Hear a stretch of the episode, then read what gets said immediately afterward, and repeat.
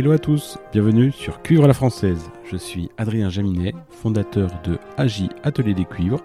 Avec ce podcast, je vous propose de rencontrer ensemble les acteurs du monde des cuivres pour comprendre leur parcours, leurs envies et leur personnalité.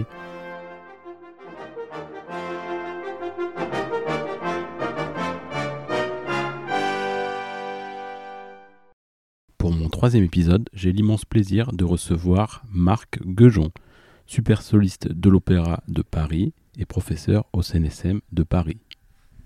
Marc a un parcours d'exception. Après être passé à l'orchestre de la Garde républicaine, l'orchestre de Mulhouse, l'orchestre de Picardie, l'orchestre de Chambre de Paris, Marc nous raconte sa vie à l'orchestre de l'Opéra de Paris.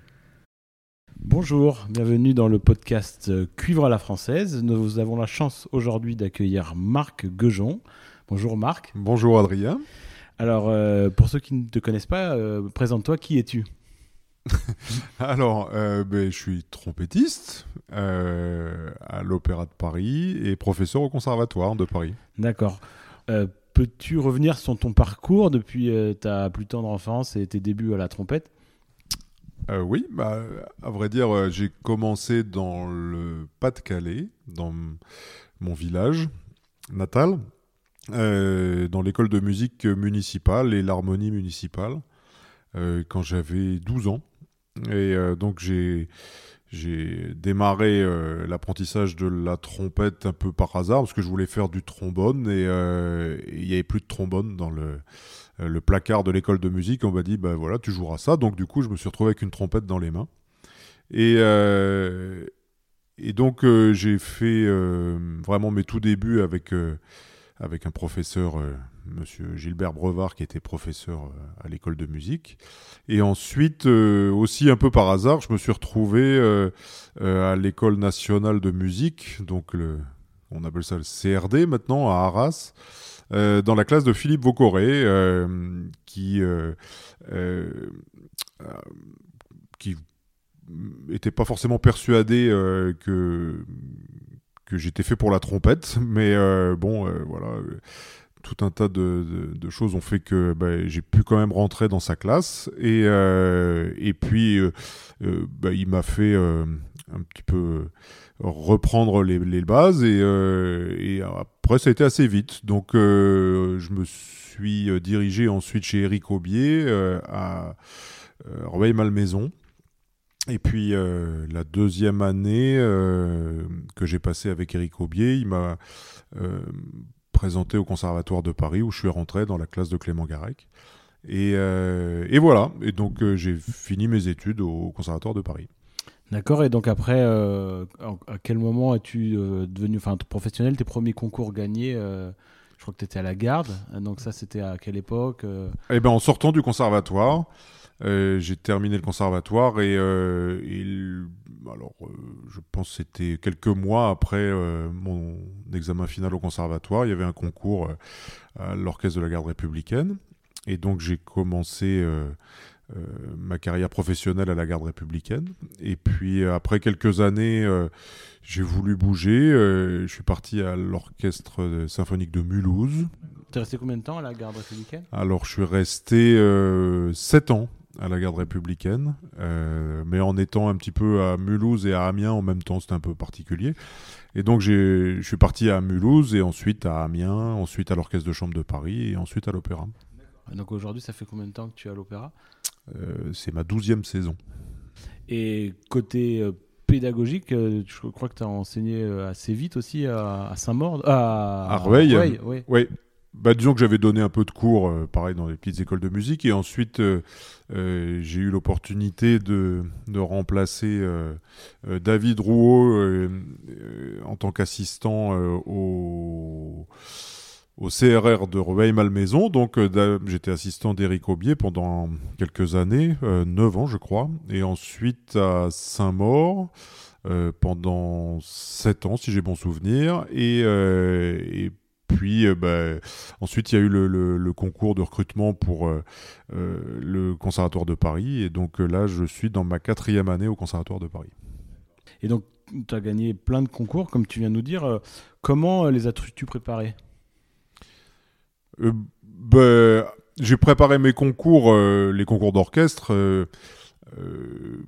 en grosse partie avec mon beau-père, le père de mon épouse, qui, est enfin, qui était corniste à l'orchestre de la radio, et c'est lui qui m'a beaucoup aidé à, préparer mes concours parce que justement en tant que corniste il avait euh, euh, une bonne oreille euh, et puis des bonnes idées musicales et surtout il ne se focalisait pas sur les problèmes intrinsèques de l'instrument et il me parlait que de la musique et de, du rendu et donc c'est lui qui m'a aidé beaucoup à préparer mes concours. Et toi qui aujourd'hui donc professeur au CNSM de Paris, c'est toi qui prépares euh, des élèves au concours. Comment les prépares-tu, toi, à ton tour euh, Comment euh, vois-tu la préparation de concours, que ce soit concours d'orchestre, mais aussi, j'imagine, concours internationaux ou ce genre d'événements pour les bah, Disons que là, les concours internationaux, c'est un petit peu en suspens depuis, depuis le début de la crise sanitaire. Donc, il n'y a pas eu énormément de. Pour, mes élèves, il n'y a eu que le concours de Rome, le concours Fantini à Rome. Euh, mais sinon, pour les concours d'orchestre, euh, ben, on, prépare euh, évidemment le répertoire, que ce soit les concertos ou, les traits d'orchestre. J'essaie de, jouer aussi pas mal pour leur montrer aussi un peu un exemple d'une certaine manière, et puis de leur conseiller des versions à écouter. Euh, et puis voilà, donc on, passe quand même pas mal de temps sur, euh, sur le, les traits d'orchestre. C'est euh, peut-être un exercice un peu différent de, de, l'apprentissage d'un concerto, je pense, et puis aussi un mode de jeu un peu différent. Et donc, ben voilà, avec du temps, les, élèves se mettent un petit peu sur, sur la voie du jeu d'orchestre, on va dire. Bien sûr, puis j'imagine qu'en plus ça a changé par rapport à ton époque parce que le, cycle aujourd'hui est beaucoup plus long. Euh, un cycle normal c'est 3 ans de, licence plus 2 ans de master. À ton époque, j'imagine c'était pas comme ça. Non, non, oui, effectivement, on avait 3 ans. Ouais, ans, ouais. Oui, oui, ça a changé. Euh, je ne sais pas si c'est une bonne chose d'ailleurs, mais ça a changé. Euh, bon, maintenant on arrive sur 3 ans pour le DNSPM, je crois, ça s'appelle. Euh, on appelle ça la licence, qui n'en est pas une, et ensuite, euh, ensuite le Master 1, Master 2. Donc ça fait quand même euh, un cursus relativement long pour le conservatoire, quand on se rappelle que les, au milieu du, enfin même au début du XXe siècle jusque dans les années 70, euh, euh, ça, se passait même euh, en un an ou deux ans pour beaucoup de candidats. Aujourd'hui, quand on voit ça, quand on voit à l'époque les prix de Cornet existaient, mais quand tu vois tous les, prix qui s'enchaînent et que c'était finalement très très court, quoi. Oui, oui, oui, bah, oui, c'est pour ça. Maintenant, on arrive sur des cycles universitaires. C'est pour ça que je dis, est-ce que c'est une bonne chose ou pas C'est pas vraiment à moi d'en juger, mais mais bon, l'évolution de, aussi des l'évolution des élèves, euh, je veux dire, de manière sociétale, ça fait euh, que les gens sont peut-être un peu moins autonomes qu'il y a quelques dizaines d'années. Et donc, euh, bon, ça fait un cursus relativement long, ça laisse du temps pour faire des choses, mais et en même temps, on se rend compte que ça passe malgré tout vite, que 5 ans c'est vite passé, mais qu'après, il faut surtout apprendre l'autonomie pour pouvoir se débrouiller quand on est un peu livré à soi-même. Pourrais-tu euh, nous décrire une journée de travail euh, type euh, de Marc Guejon, une journée où tu n'as rien, où, où tu n'as pas l'opéra, où tu n'as rien, où tu es tout seul Tout seul chez moi. Dans, ton feu chalet? Oui, j'ai plus de chalet maintenant. Mais non, ben, une journée type, j'attaque tôt en général. Je me lève rarement tard. Et donc, du coup, j'attaque vers 8h30, 8h, 8h30, et ça dépend en essayant de préserver euh, ma famille un petit peu. Mais, euh, mais bon, je peux passer beaucoup de temps euh, à travailler mon instrument par plaisir, on va dire. Donc, à faire de la technique, à faire. Bah, je prends toujours du temps pour faire des. si on rentre dans la technique, est-ce que tu aimes bien faire en, enfin tu fais tout le temps les mêmes méthodes, tu changes régulièrement Non, je change. Enfin, disons que j'ai un fond de d'exercices euh, que je fais euh, régulièrement. Euh, quand on parle de, de, méthode en tant que telle, je passe quasiment chaque jour du temps avec la méthode de Michael Sachs Daily Fundamentals for Trumpet, je crois.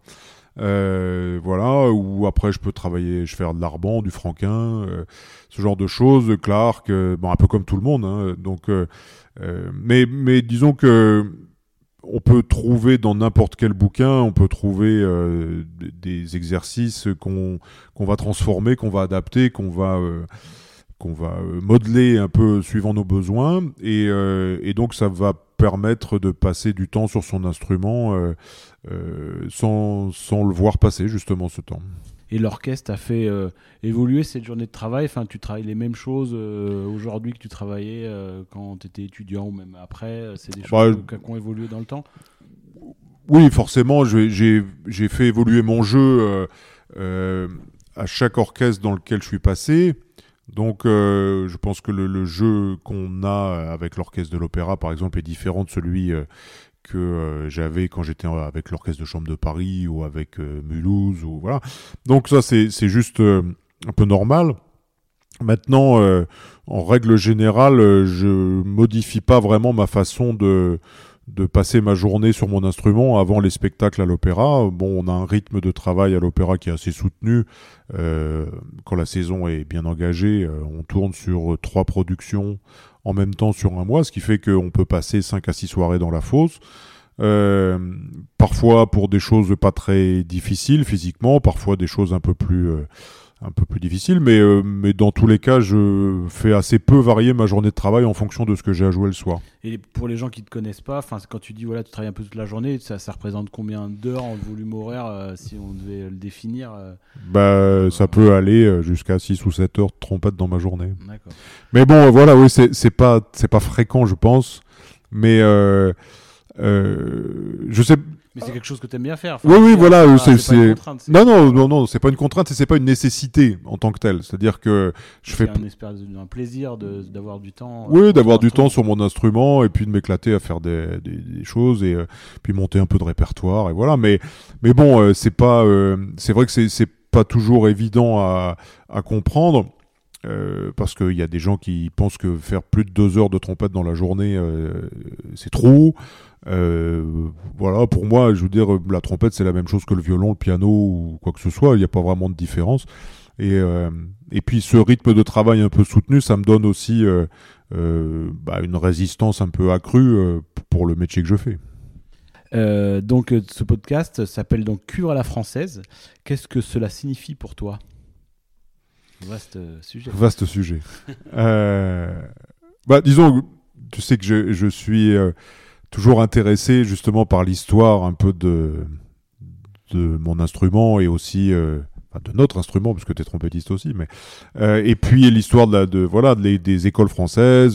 Surtout avec le poste qui est le tien aujourd'hui, et c'est vrai qu'on en a déjà parlé, mais le, le, le, fait de quand on voit la liste des, des professeurs qui t'ont précédé. Ah bah oui, oui, oui, ça, oui. Fait, ça fait, ça fait... C'est le, le, poids de, ouais, oui, le poids de l'histoire. Bah, que ce soit même à l'orchestre de l'opéra d'ailleurs. Oui, c'est vrai, bien sûr. Euh, bon, euh, même avant la, la, réunion des théâtres, mais je veux dire, euh, c'est que ce soit à l'opéra comique ou à l'opéra de Paris, euh, il y a quand même des grands noms qui se sont succédés, et au conservatoire évidemment. Euh, et c'est un peu une responsabilité euh, qui est pas toujours facile à endosser de, de, de succéder à, à, tous ces grands noms, ces grands noms de notre instrument. Mais euh, bah, l'école française, euh, euh, c'est une école qui qui qui s'est exportée partout. Je veux dire, c'est un peu. Bah, tout à l'heure, on parlait de entre nous de l'école française, l'école belge, pour moi c'est quand même assez lié, mais, mais je veux dire ça s'est exporté un peu partout dans le monde. Et, euh, et donc euh, c'est euh, bah, tout un toute une tradition, tout un mode de jeu, toute voilà une littérature, une facture instrumentale. voilà, il y y a, tellement de paramètres que, comme tu dis, c'est un vaste sujet. D'accord. Et on va parler justement de matériel. quel, enfin matériel joues-tu Alors, c'est l'égérie de la marque Schilk, mais quel modèle exact Non, mais quel, quel, quel, quel, modèle joues-tu euh, Pourquoi Déjà, comment as-tu euh, commencé la collaboration avec cette marque ah, Un peu par hasard. Euh, j'ai rencontré euh, Andrew Noman, donc le président de, de Schilky, et, et Phil Bogman, à l'époque, qui était directeur des ventes dans un magasin à Paris, alors que j'essayais une trompette piccolo pour un de mes collègues de la garde. Et, et donc, il s'est trouvé que que Andrew Neumann et Phil Bogman étaient en visite en Europe. Et, et, donc on a fait connaissance comme ça, on s'est retrouvé sur des salons. Il se trouve qu'ils m'ont proposé d'essayer des instruments. Euh, enfin notamment euh, une trompette en si bémol euh, qui était le modèle je crois B1 à l'époque anniversaire qui m'a pas plu et, je leur ai dit à l'époque et du coup il m'a proposé d'essayer autre chose. Il a envoyé une trompette pour que j'essaie. Et là pour le coup c'était une X3 à l'époque que j'avais beaucoup aimé. J'ai essayé une trompette en nut que j'ai acheté que je trouvais vraiment dix fois plus facile que les modèles que je jouais à l'époque. Et euh, j'ai gagné pas mal de concours d'orchestre justement avec euh, cette trompette, qui était une C3 Schilk. Et à l'opéra, je crois que tu es rentré avec. Oui, oui, je suis rentré à l'opéra, je suis rentré à l'orchestre de chambre. Enfin bon, voilà. Et puis, euh, et puis donc, je me suis plus ou moins penché sur le, ces instruments. Et puis, bah, avec le temps, on a, on a on a une relation, euh, on peut dire d'amitié et puis de, confiance avec, euh, avec Andrew Naumann. Et, euh, et donc, bah, il m'a proposé de, travailler un peu avec lui sur des nouveaux modèles. Et donc, on a sorti une série qui s'appelle La Soloiste et, et deux modèles, un en ut et en si bémol, qui, étaient un peu réalisés selon mes souhaits donc c'est quoi? Ça, ça, ça, correspond à quoi? En fait, euh, c'est plus comparé à ce qui existait chez Shilk, c'est plus comme ben, bac, je crois, c'est ça? C'est plus, pardon? C'est plus un peu en termes de son, plus euh, comme du bac, enfin comme euh, oh. différent. Ça se mêle mieux peut-être une section. Oui, disons que le, ce que moi je, je, jouais des Shilk alors standard, on va dire custom, hein, les, les, modèles qui avaient été développés par Renault Euh, et, donc, euh, c'était des instruments qui étaient assez faciles à jouer, euh, réputés pour leur qualité de fabrication, l'intonation, etc. Mais qui manquaient peut-être globalement de projection. Et, et Andrew Naumann, qui venait de lui de chez Edwards, qui avait développé des séries Edwards avec des instruments un peu plus lourds, avec des plaques, etc. Il a voulu développer quand il est arrivé, quelques années après avoir repris Shilky, il a, développé des séries Heavy euh, Design HD. Et donc des séries plus lourdes qui pour moi me semblaient pas forcément convenir à, mon jeu et en tout cas à ce que je me faisais l'idée d'une Shilk. Et, euh, donc là on a fait un peu euh, une trompette entre, entre les Shilk traditionnels et les Heavy Design avec bah, tout est nouveau, un nouveau corps de piston, une nouvelle branche non inversée, des nouveaux pavillons. Euh, il y a aussi un artiste japonais, euh, Osamu Takahashi, qui a sorti un modèle euh, dans la série soloiste qui est un peu plus typé bac. Et moi, je peux dire que la série MG, en ut et en si bémol, c'est un peu plus typé Shilk traditionnel, mais avec peut-être plus de projection. voilà. Et en embouchure, en embouchure, qu'est-ce que tu joues ah. L'embouchure. Le lundi? alors en embouchure, j'ai bah, des embouchures faites par Toshi Kameyama. Enfin plusieurs même, et puis aussi une embouchure que j'ai repris il n'y a pas longtemps de Momotake Kawamura, donc l'atelier Momo. Euh, donc des embouchures japonaises, euh, parce que je trouve qu'il y a d'excellents tourneurs au Japon. Euh... Tu as eu l'occasion de les rencontrer quand tu, à l'époque à la garde peut-être quand Alors oui, Momo, oui, je l'ai rencontré et Toshi, je l'ai rencontré en France. Euh, ouais, il était venu écouter un concert avec le Requiem de Verdi à l'Opéra Bastille. Et puis c'est là où j'ai fait sa connaissance et je lui ai demandé s'il pouvait me faire une embouchure et du coup il m'a envoyé ça quelques semaines après. C'est un modèle que je joue depuis très longtemps. Je reviens sur euh, notre fameux concept de, cuivre à la française. Je voulais te demander, j'ai oublié tout à l'heure. Euh, donc, tu me disais ce que signifie pour toi les, cuivres euh, à la française, mais toi qui voyages beaucoup, qui as, l'occasion de faire des masterclass un peu partout dans le monde, justement, quelle est l'image des cuivres français et particulièrement de la trompette dans le monde des, étrangers la vision qu'ils ont bah, de, notre instrument et, des cuivres français bah, Disons que si on parle que de la trompette, l'image euh, euh, à l'international, c'est Maurice André, euh, pour une immense partie. parce que bah, c'est évidemment le trompettiste qui était connu mondialement et, qui était le fer de lance de l'école française, même si on peut dire que Maurice André était j'ai issu d'une lignée, ouais. Oui, il était. Et puis, je veux dire, il a développé. Euh, souvent, moi, quand on me dit le Maurice André, c'est l'école française, je dis pas vraiment. Je veux dire, l'école française, le jeu euh, français, c'était peut-être plus euh, Roger Delmotte à la même période que Maurice André. Maurice André, son jeu a beaucoup évolué. avec les... au début de sa carrière. Et on peut dire qu'il avait un jeu peut-être plus français au tout début de sa carrière. Et, et ensuite, il a développé le style Maurice André qu'on connaît et qui est devenu euh, finalement le, jeu français. Mais, euh, mais le jeu français était euh, certainement plus comme Louis Ménardi, bon, Roger Delmotte évidemment, Raymond Sabariche, Eugène Fauveau, bon tout ça avec des qualités. Sabariche avait beaucoup de vibrato, Fauveau pas tellement. Il y, avait évidemment des, esthétiques de son et des couleurs de son différentes, mais je pense que le, le, fait de dire que l'école française c'est Maurice André, c'est pas tout à fait vrai. Parce que j'ai mémoire justement, j'ai eu la chance d'aller avec toi aux États-Unis euh, visiter la maison Schilk et je me souviens de masterclass euh, où les gens, euh, les, des Américains, jouaient de la musique française en masterclass et ils avaient une manière d'interpréter qui était enfin complètement un peu originale pour nous Français. Ils avaient mhm. une certaine vision de la, la, la, musique française très latine et assez libérée que. que... Oui, oui, oui, oui. Oui, oui, bah, en même temps, le, les... bon, là, quand on parle que de, de style de jeu, c'est vrai que je, dirais chacun ses mauvais goûts. C'est-à-dire que euh, dans les pays où, dans lesquels je voyage, euh, chacun a sa culture et donc adapte le, texte, la musique euh, via sa, culture. Et donc, je ne peux pas dire qu'il y, ait une vérité, c'est-à-dire est-ce que nous, on a la meilleure manière d'interpréter la musique française disons qu'on a euh, une espèce de poids de tradition euh, qui nous est inculqué par nos professeurs.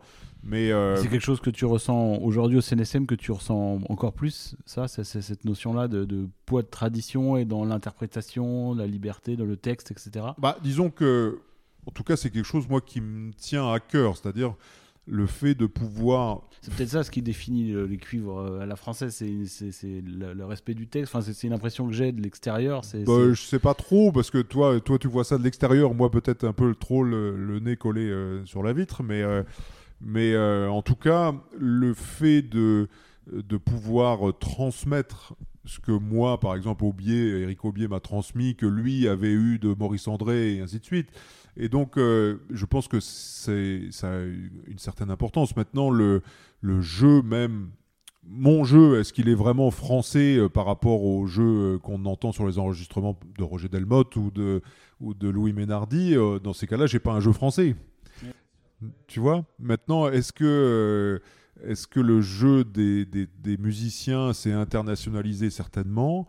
Est-ce que euh, la culture euh, s'est un peu euh, nivelée alors, par le bas ou pas, c'est une, autre question, mais est-ce que ça, ça s'est nivelé certainement aussi? Maintenant, bon, je pense que quand on parle que de l'orchestre, il y a une espèce d'une forme d'internationalisation de, du jeu d'orchestre qui fait que on est obligé de transmettre quelque chose aux élèves qui soit dans les standards actuels. Euh, même si euh, un orchestre américain euh, sonne pas comme un orchestre français ou comme un orchestre allemand.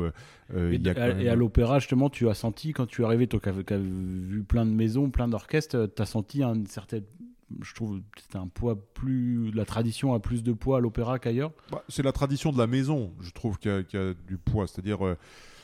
Évidemment, c'est une institution, l'Opéra de Paris, parce que bah, ça fait partie des plus vieux orchestres du monde. Hein, je, c'est le deuxième plus vieil orchestre du monde. Euh, mais euh, après la Staatskapelle de Dresde. Et, euh, et, je crois que bon, le l'orchestre de l'Opéra de Paris, l'institution Opéra de Paris, a justement une histoire qui fait que bah, l'orchestre a une histoire, que les musiciens dedans ont une fierté d'appartenance, etc. Donc ça, c'est quand même important. Maintenant, est-ce que là, par exemple, on a commencé cette saison avec Gustavo Dudamel, notre nouveau directeur musical, qui modèle le son de l'orchestre différemment que, par exemple, que Philippe Jordan l'a fait pendant 12 ans. Et, et, donc l'orchestre n'a pas, un, je crois, un style je ne vais pas dire que ça n'a pas un style défini, mais en tout cas, ça pas, c'est pas quelque chose d'immuable. C'est-à-dire, c'est quelque chose qui est. Le chef euh, joue. Euh, oui, le chef euh, joue beaucoup sur, sur le, la façon de jouer, sur le, le son que l'orchestre va avoir. Et donc, je pense qu'en plus, un orchestre lyrique, c'est un orchestre qui a peut-être un peu plus de souplesse, qui est un peu plus en attente et peut-être moins autonome d'une certaine manière, parce que le, fait d'avoir bah, des beaucoup de spectacles avec la même œuvre et qui changent euh, parfois avec les chanteurs ou euh, suivant les soirées.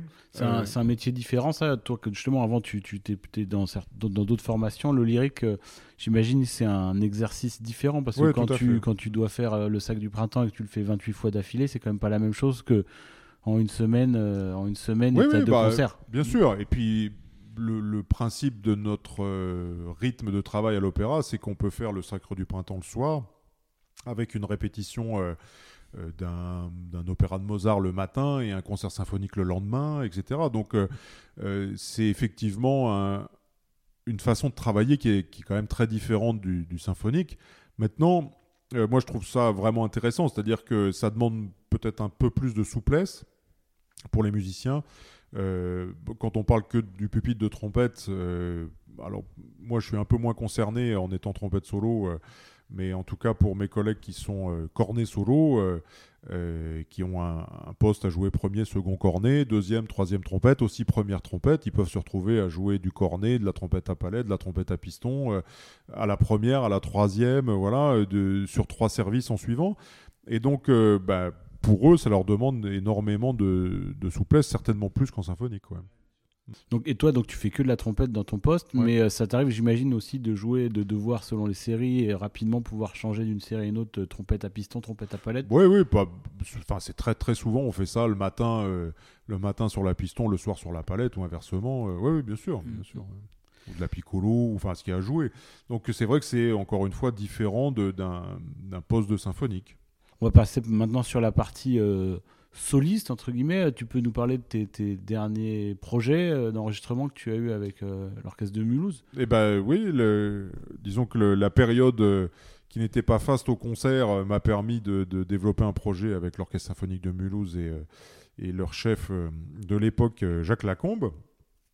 Et, donc j'ai eu la chance de, de faire deux enregistrements bah, vraiment consécutifs, je veux dire sur la même semaine. Euh, avec, euh, donc avec cet orchestre euh, dont j'avais été membre peu de temps, mais je veux dire, il y, a, quelques années. Ça a dû te faire bizarre de revenir dans un, dans un ensemble où, en tant que soliste alors que tu as été. Oui, en même temps, bon, je suis pas resté assez longtemps, mais bon, en tout cas, j'avais des, bons copains dans l'orchestre et puis c'était vraiment plaisant. Et, et puis la période a fait aussi que le, les, les, gens étaient bah, plutôt contents de retourner travailler à l'orchestre après plusieurs mois d'inactivité. Et puis, euh, on a vraiment passé, euh, je trouve, un bon moment. et donc, on a enregistré bah, le, un premier disque qui est déjà sorti il y a quelques mois, donc des concertos classiques avec Haydn, Hummel, Neruda et Guinguenet, le concerto de Christian Guinguenet. Et le second est bah, il va sortir dans, très peu de temps avec euh, Arutunia, Netu, Block euh, et, de la musique de John Estacio, une création de John Estacio. Donc euh, voilà, ouais, c'était vraiment une belle aventure et, et puis ça m'a donné euh, ça m'a donné l'envie de peut-être d'essayer de, d'en faire encore d'autres. Si, euh, Voir d'autres répertoires, ça t'a peut-être ouvert à, même si tu en vois beaucoup avec le conservateur, mais envie de, lire de nouveaux répertoires, de voir de nouvelles choses peut-être bah, Disons que ce qui était assez surprenant pour... Enfin, surprenant. L'opportunité a, fait que euh, j'ai enregistré tout sauf de la musique française. Et euh, ça, c'était plutôt, c'était plutôt euh, pour moi inattendu, mais bon, ça a été le, le, label voulait un disque classique, donc euh, c'est vrai que, mis à part le concerto de Christian Guinguenet, qui est un compositeur français vivant, Parce que j'imagine ça doit être dur quand, enfin, quand on voit des concertos classiques, ça a été enregistré maintes fois, proposer de nouvelles choses, ça doit être un peu. Oui, c'est difficile de proposer. Enfin, je veux dire, voilà, j'avais aucunement la prétention de, de révolutionner le répertoire, et, et donc donc voilà, je veux dire, c'était une discussion qu'on a eue avec, avec Indécence, le label Indécence Records. Et donc, c'est euh, voilà, je l'ai fait avec plaisir parce que ça fait partie des belles pages de, notre instrument et, euh, c'était vraiment, vraiment intéressant. Euh, et puis là, bah, on a fait autre chose, donc la musique américaine, la musique arménienne, de la musique québécoise et canadienne, et toujours pas de musique française. Donc c'est vrai que j'ai espoir de, faire quelque chose avec de la musique française par la suite, peut-être plus sur des, un répertoire euh, nouveau que, que, reprendre des concertos comme Tomasi, Jolivet ou des Onclos, etc. Euh, que, euh, Avec orchestre ou piano ou bah, Disons qu'avec orchestre, c'est vraiment vraiment super intéressant. C'est-à-dire que je m'étais dit, le, le, rythme que j'avais eu pour ces enregistrements, qui était quand même soutenu, on a, on a réussi à faire deux CD en cinq jours. Donc c'était Là, là encore, j'étais content d'avoir un rythme de travail soutenu parce que c'était quand même un peu un marathon. Mais, euh, mais en tout cas, je m'étais dit, euh, quand j'étais dans les enregistrements, je m'étais dit que je le referais plus jamais. Parce que, euh, parce que justement, c'était quand même bon, beaucoup de préparation, mais aussi sur le moment, c'était c'était quand même lourd d'enregistrer huit concertos en, 8 séances. Et, euh, et puis après coup, euh, bah, c'était vraiment de bons souvenirs, c'était vraiment une, voilà, quelque chose qui, qui m'a plu. Donc c'est vrai que si j'ai la possibilité de refaire quelque chose avec orchestre, je le ferai certainement avec plaisir. Et peut-être aussi avec piano, c'est beaucoup plus simple à organiser, en tout cas avec piano. Mais euh, voilà. Maintenant, on va passer à une petite boîte à questions. Alors, c'est des questions un peu du tac au tac où tu réponds. alors, quelle est ton œuvre préférée? D'orchestre ou de Ton œuvre préférée, ouais, Peut-être d'orchestre, bah, tu peux dire les deux. D'orchestre, je dirais euh, en symphonique, euh, peut-être la symphonie alpestre, ça fait partie des choses que je trouve vraiment incroyables. Tu as eu l'occasion de la jouer à l'orchestre Oui, euh, on l'a joué bah, la saison dernière. Le, peu de concerts qu'il y avait eu, on a eu la chance de faire deux concerts avec l'alpestre. ça, bon voilà, bon, puis je l'avais joué dix ans auparavant. Bon, nous, on n'est pas un orchestre symphonique, hein, donc euh, c'est vrai que ça ne tombe pas euh, tous les ans non plus, mais bon, ça, ça fait partie des pièces d'orchestre, je trouve vraiment fantastiques. Euh, la musique de Richard Strauss en général. Donc voilà. Et puis, dans, les, dans la musique pour trompette, il y en a plein. je veux dire, la, plus belle sonate avec piano, pour moi, c'est Nesco, c'est Légende. le concerto de de Tomasi, ça fait partie de nos classiques. Le, des enclos, je trouve la musique est fantastique. Enfin bon, voilà, Planel, j'adore. Euh, voilà, il y a tellement de choses que c'est difficile. Et côté symphonique, il y a des choses où, des, justement, des choses super où tu n'as jamais eu l'occasion, ça s'est jamais mal. Euh, tu n'as pas eu l'occasion de jouer, que tu aimerais bien jouer, certaines symphonies ou. Euh, bah, bah, certainement, il y a plein de choses que j'ai pas joué encore notamment dans les Bruckner que je supportais pas quand j'étais gamin et, qu'à force d'en jouer, bon, j'en ai, je les ai pas toutes faites. J'aurais bien aimé faire, euh, faire toutes les Bruckner. Il m'en manque, je crois, 4. Euh, les Malheurs, je les ai toutes jouées sauf la huitième. Euh, donc, bah, j'espère qu'un jour j'aurai l'opportunité de jouer la huitième. Voilà. bon, après tout le répertoire classique, toutes les Tchaïkovski, toutes les, enfin le répertoire classique, j'entends le, répertoire habituel euh, sans, parler du style classique, parce que j'ai fait bien des Mozart, des Beethoven, des, Haydn, etc. Mais euh, j'ai euh, fait bah ouais, toutes les Tchaïkovski, j'ai fait pas mal de Sibelius, j'ai fait les Brahms, les Schumann, les trucs comme ça. Bon, un peu, voilà, Petrouchka, le concerto pour orchestre, tout ça, j'ai déjà eu l'opportunité d'en faire, quoi. Donc, donc il m'en manque pas beaucoup sur le tableau, mais, mais c'est vrai que la huitième de malheur, je l'ai jamais faite, par exemple. Maintenant, alors, quel est le musicien qui t'a le plus influencé? Bah, Je dirais qui m'a influencé en termes de jeu d'instruments, c'est Eric Aubier. Eric Aubier, ouais. Ouais. D'accord. Qui était ton professeur, que tu as pas mal côtoyé. Euh. Tu as, bah, parlé de Maurice André tout à l'heure. Euh, tu as eu l'occasion de le côtoyer un petit peu? Oui, j'ai côtoyé un peu parce que justement, quand j'étais euh, élève d'Eric Aubier, alors je crois que j'étais enfin, j'étais déjà rentré au conservatoire de Paris et, euh, Eric Aubier m'avait proposé de partir euh, euh, faire six concerts avec des concertos pour de une à six trompettes, je crois, avec Maurice André. Et lui, Eric Aubier, voilà. Et donc c'était, voilà, j'ai eu l'occasion de côtoyer Maurice André d'un peu plus près, on va dire, à ce moment-là. Mais bon, j'ai jamais étudié avec Maurice André. Et mais bon, voilà, Eric Aubier, il m'a apporté évidemment beaucoup quand, quand j'étais étudiant à, à Arras, mon professeur euh, euh, me destinait à aller euh, chez André Prel, qui était le professeur voilà, très connu de l'époque, qui avait une belle classe. Et, le, il y avait un corniste, Jean-Noël Melleret, qui était mon professeur de musique de chambre, qui venait de faire un stage avec Éric Aubier et qui m'a fait écouter son premier disque avec l'écran concerto français. Et ça m'a avec l'opéra de Paris, avec l'orchestre de l'opéra et Marius Constant. Et ça m'a tellement, ça m'a tellement impressionné, je trouvais ça tellement fantastique que j'ai voulu euh, travailler avec lui. Et donc je me suis débrouillé pour avoir ses coordonnées euh, via un, bassoniste de l'orchestre de l'opéra qui, qui, venait du conservatoire d'Arras, euh, Jean-François Duquesnoy, qui est à l'orchestre philharmonique de la radio maintenant. Et, et donc il m'a, il m'a mis en contact avec Eric Aubier, je lui ai joué un, truc et du coup j'ai étudié avec lui. Je pense, honnêtement, c'est lui qui m'a le plus influencé en termes de jeu de trompette. Ouais. Et euh, quel est ton meilleur souvenir de concert? Si tu devais en citer un. À brûle pour point, euh, je sais pas. si je devais en citer un. Euh, enfin, un souvenir marquant, musical. C'est difficile d'en de, d'en sortir un.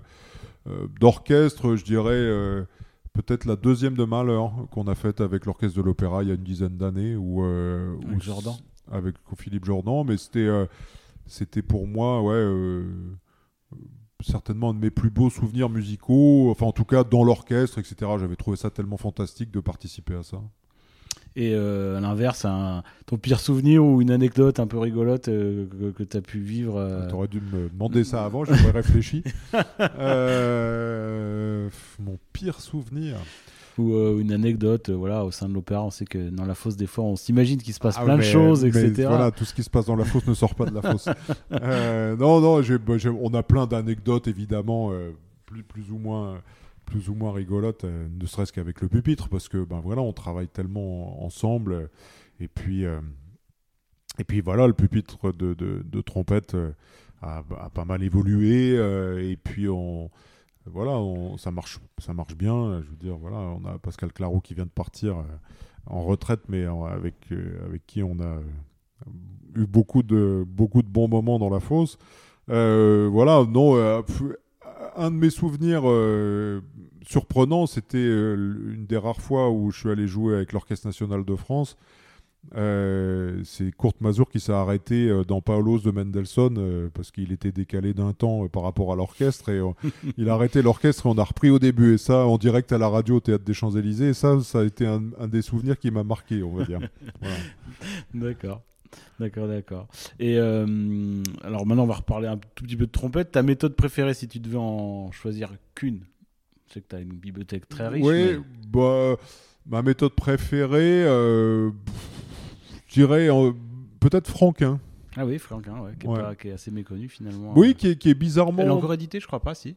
Alors je sais pas, moi j'ai. Ah si aux États-Unis, on marque l'édité. Peut-être, ouais. Euh, mais euh, moi j'ai un, franquin euh, d'époque, on va dire. je l'ai, ouais. mais mais bizarrement, c'est Arban qui a, qui, a, qui a, retenu tous les suffrages au niveau international. et pour moi, Franquin, c'est peut-être. Bah, c'est plus de la trompette déjà, c'est un peu le créateur. oui, oui, oui, oui. Déjà, effectivement, on n'est plus dans le cornet à piston, bon, à proprement parler, même si même si euh, la, méthode est aussi pour le bugle et le, et le cornet à piston. Mais, mais en tout cas, c'est extrêmement intelligent, Franquin. C'est-à-dire que c'est très. Euh, euh, même pour un musicien professionnel, dans Franquin, il y a toutes les clés de, nécessaires à, notre métier beaucoup plus que dans Arban, je trouve. Ah, c'est vrai. Mais c'est dans certaines œuvres, peut-être ça te fait ça. En... tout à l'heure, tu parlais que, que, que, jeune, tu aimais pas Bruckner, et puis finalement, en, en les jouant, tu comprends plus cette musique-là. Ça te fait mhm. ça sur certains concertos ou certaines choses certaines musiques qui te paraissaient pas intéressantes et puis en fait euh, bah, déjà il y a le, côté compréhension de la musique c'est à dire que pour Bruckner en tout cas euh, il y, a, un côté mystique un côté euh, voilà qui, qui est qui est pas forcément enfin pour moi qui était pas, qui me sautait pas aux oreilles quand quand j'étais étudiant, par exemple, j'allais écouter souvent l'orchestre de la radio, le, philharmonique, avec Marek Janowski.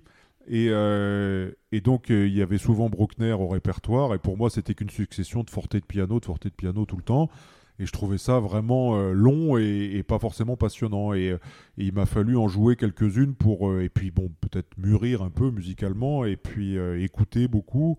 à l'époque où je roulais beaucoup, quand j'étais à l'orchestre d'Amiens, je faisais 70 000 km par an, ça me, permettait d'écouter de la musique en permanence.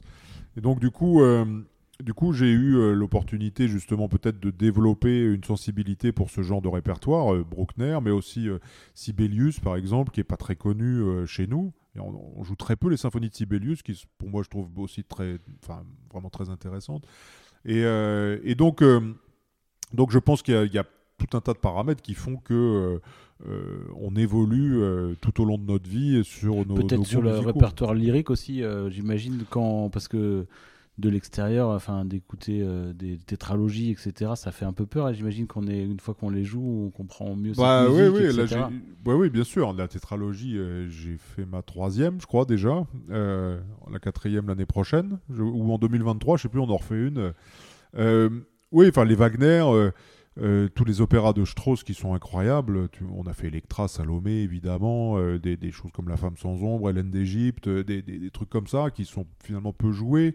Euh, aussi euh, euh, bah, tout le, répertoire de, italien qui est magnifique que ce soit les opéras de Verdi, Puccini, voilà, et puis des choses un peu moins connues, La Ville morte de Korngold ou Barbe Bleue, enfin plein de choses finalement qui sont moins connues de, du trompettiste d'orchestre symphonique, mais, mais qui sont, qui sont intéressantes et, et, vraiment sympas à jouer. Moi je trouve que c'est aussi l'intérêt de, de faire partie d'un orchestre lyrique, c'est qu'on fait bon, évidemment essentiellement du lyrique et du ballet, mais aussi un peu de symphonique, donc c'est relativement complet. C'est assez complet, ouais, bien sûr, bien sûr. Puis il y a côté ballet, c'est vrai qu'il y a plein de musiques qui sont, il y a plein de ballets sur des musiques. Euh, euh, des, enfin, par exemple, plus de gens le savent, mais la troisième de Malheur, euh, elle était faite en ballet. Il y a plein de versions où ça doit être. de la terre. c'est plus important de la faire pas mal de fois d'affilée. Ça ah doit être bah, un autre exercice, quoi. Oui, oui, bah bien sûr. le quand on a la troisième de Malheur 15 fois en suivant. Il y a même un, sur, euh, sur le concertino de Jolivet, je crois qu'il y a un ballet, non? Alors il y a un ballet euh, sur le,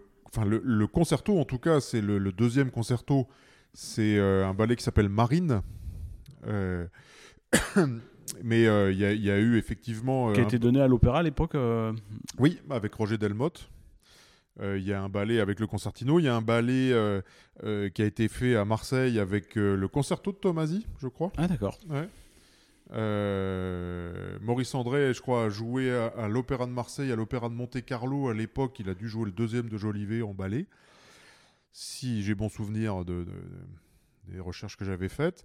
Donc effectivement, oui, il y, a, des concertos, il y a, bah, tous les ballets euh, connus qu'on joue maintenant quasiment tout le temps en symphonique, comme Daphnis et Chloé, ou ce genre de choses, qui sont de la musique de ballet. Euh, le boléro, évidemment. Euh, et puis, bon, c'est vrai que quand on joue bah, une, une, œuvre comme La Troisième de Malheur en ballet une quinzaine de fois, c'est pas la même chose qu'une préparation pour la jouer une fois ou deux en concert symphonique. Donc donc voilà, après euh, les tempi sont pas les mêmes parce qu'il faut s'adapter à la chorégraphie, il faut s'adapter aux danseurs. Mais, euh, mais bon, c'est assez intéressant. D'accord. Et en dernière question, quel est le meilleur compliment que l'on t'ait fait? On va le temps de ces questions. euh... Ah, le, compliment qui, euh, quand on te le fait, ça te fait plaisir, tu dis bon bah là j'ai bah, c'est souvent j'ai rempli ma mission. Oui, enfin disons qu'il y, y, a un truc qui me qui souvent me fait plaisir entre guillemets si on peut dire, c'est quand on quand après un concert, les gens disent ça paraît facile. Et, ça, ça finalement, c'est qu'on s'en est pas trop mal tiré. Oui, c'est ça. Parce que c'est vrai que les gens, on a forcément une dimension. Euh, en tant que trompettiste, on voit toute la dimension physique, etc. Et c'est vrai que quand ça paraît facile, c'est que c'est plutôt euh, mission, euh, mission, Oui, voilà, on, a, a, réussi un peu le, notre mission du jour. Mais bon, c'est vrai que ça fait certainement partie des choses qui sont, euh, qui sont plutôt agréables à entendre. Et c'est vrai que quand on va écouter même nous un concert, c'est toujours plus agréable de voir quelqu'un qui, qui, fait les choses avec facilité plutôt que de voir quelqu'un, même à résultat sonore égal, qui, dont on a l'impression qu'il mm. passe un mauvais moment, on va dire. Et ça me fait rebondir ce que tu dis. Tout à l'heure, je te demandais quel était ton meilleur souvenir de concert à toi, mais si tu devais ton meilleur souvenir d'auditeur d'un concert, un concert mémorable que tu as pu écouter, de trompette ou autre, où, tu es sorti vraiment. Bah, là encore, il y, a certainement plusieurs, plusieurs épisodes, on va dire. J'ai souvenir, par exemple, de, de, la création du concerto de Bakri avec Eric Aubier à la salle Playel. Euh, où il a joué Tomasi en bis après. Euh, euh, ça, ça a été un, ça a été un souvenir assez marquant. Aussi bah, évidemment des, des, la première fois que j'ai entendu Maurice André en live voilà pour, les, pour ce qui est du, du côté trompette quoi. Après j'ai eu des, des, bons souvenirs d'avoir entendu Berezovski au piano voilà ou Gilsham au violon ou enfin voilà. Après il y a tellement il y a tellement de, sur 35 euh, ans, on va dire, de concert, euh, il y a tellement de, de moments euh, qui, voilà, qui, qui, donnent, qui donnent envie de, de, faire de la musique, quoi. Donc voilà. D'accord. Bon, bah, écoute, merci beaucoup de m'avoir bah, accueilli, Marc, et puis à très bientôt alors. À bientôt. Au revoir. Merci d'avoir écouté cet épisode. Si ça vous a plu, n'hésitez pas à le partager. Vous pouvez nous suivre sur nos réseaux sociaux, sur Facebook et Instagram, sur la page Agi Atelier des Cuivres. À bientôt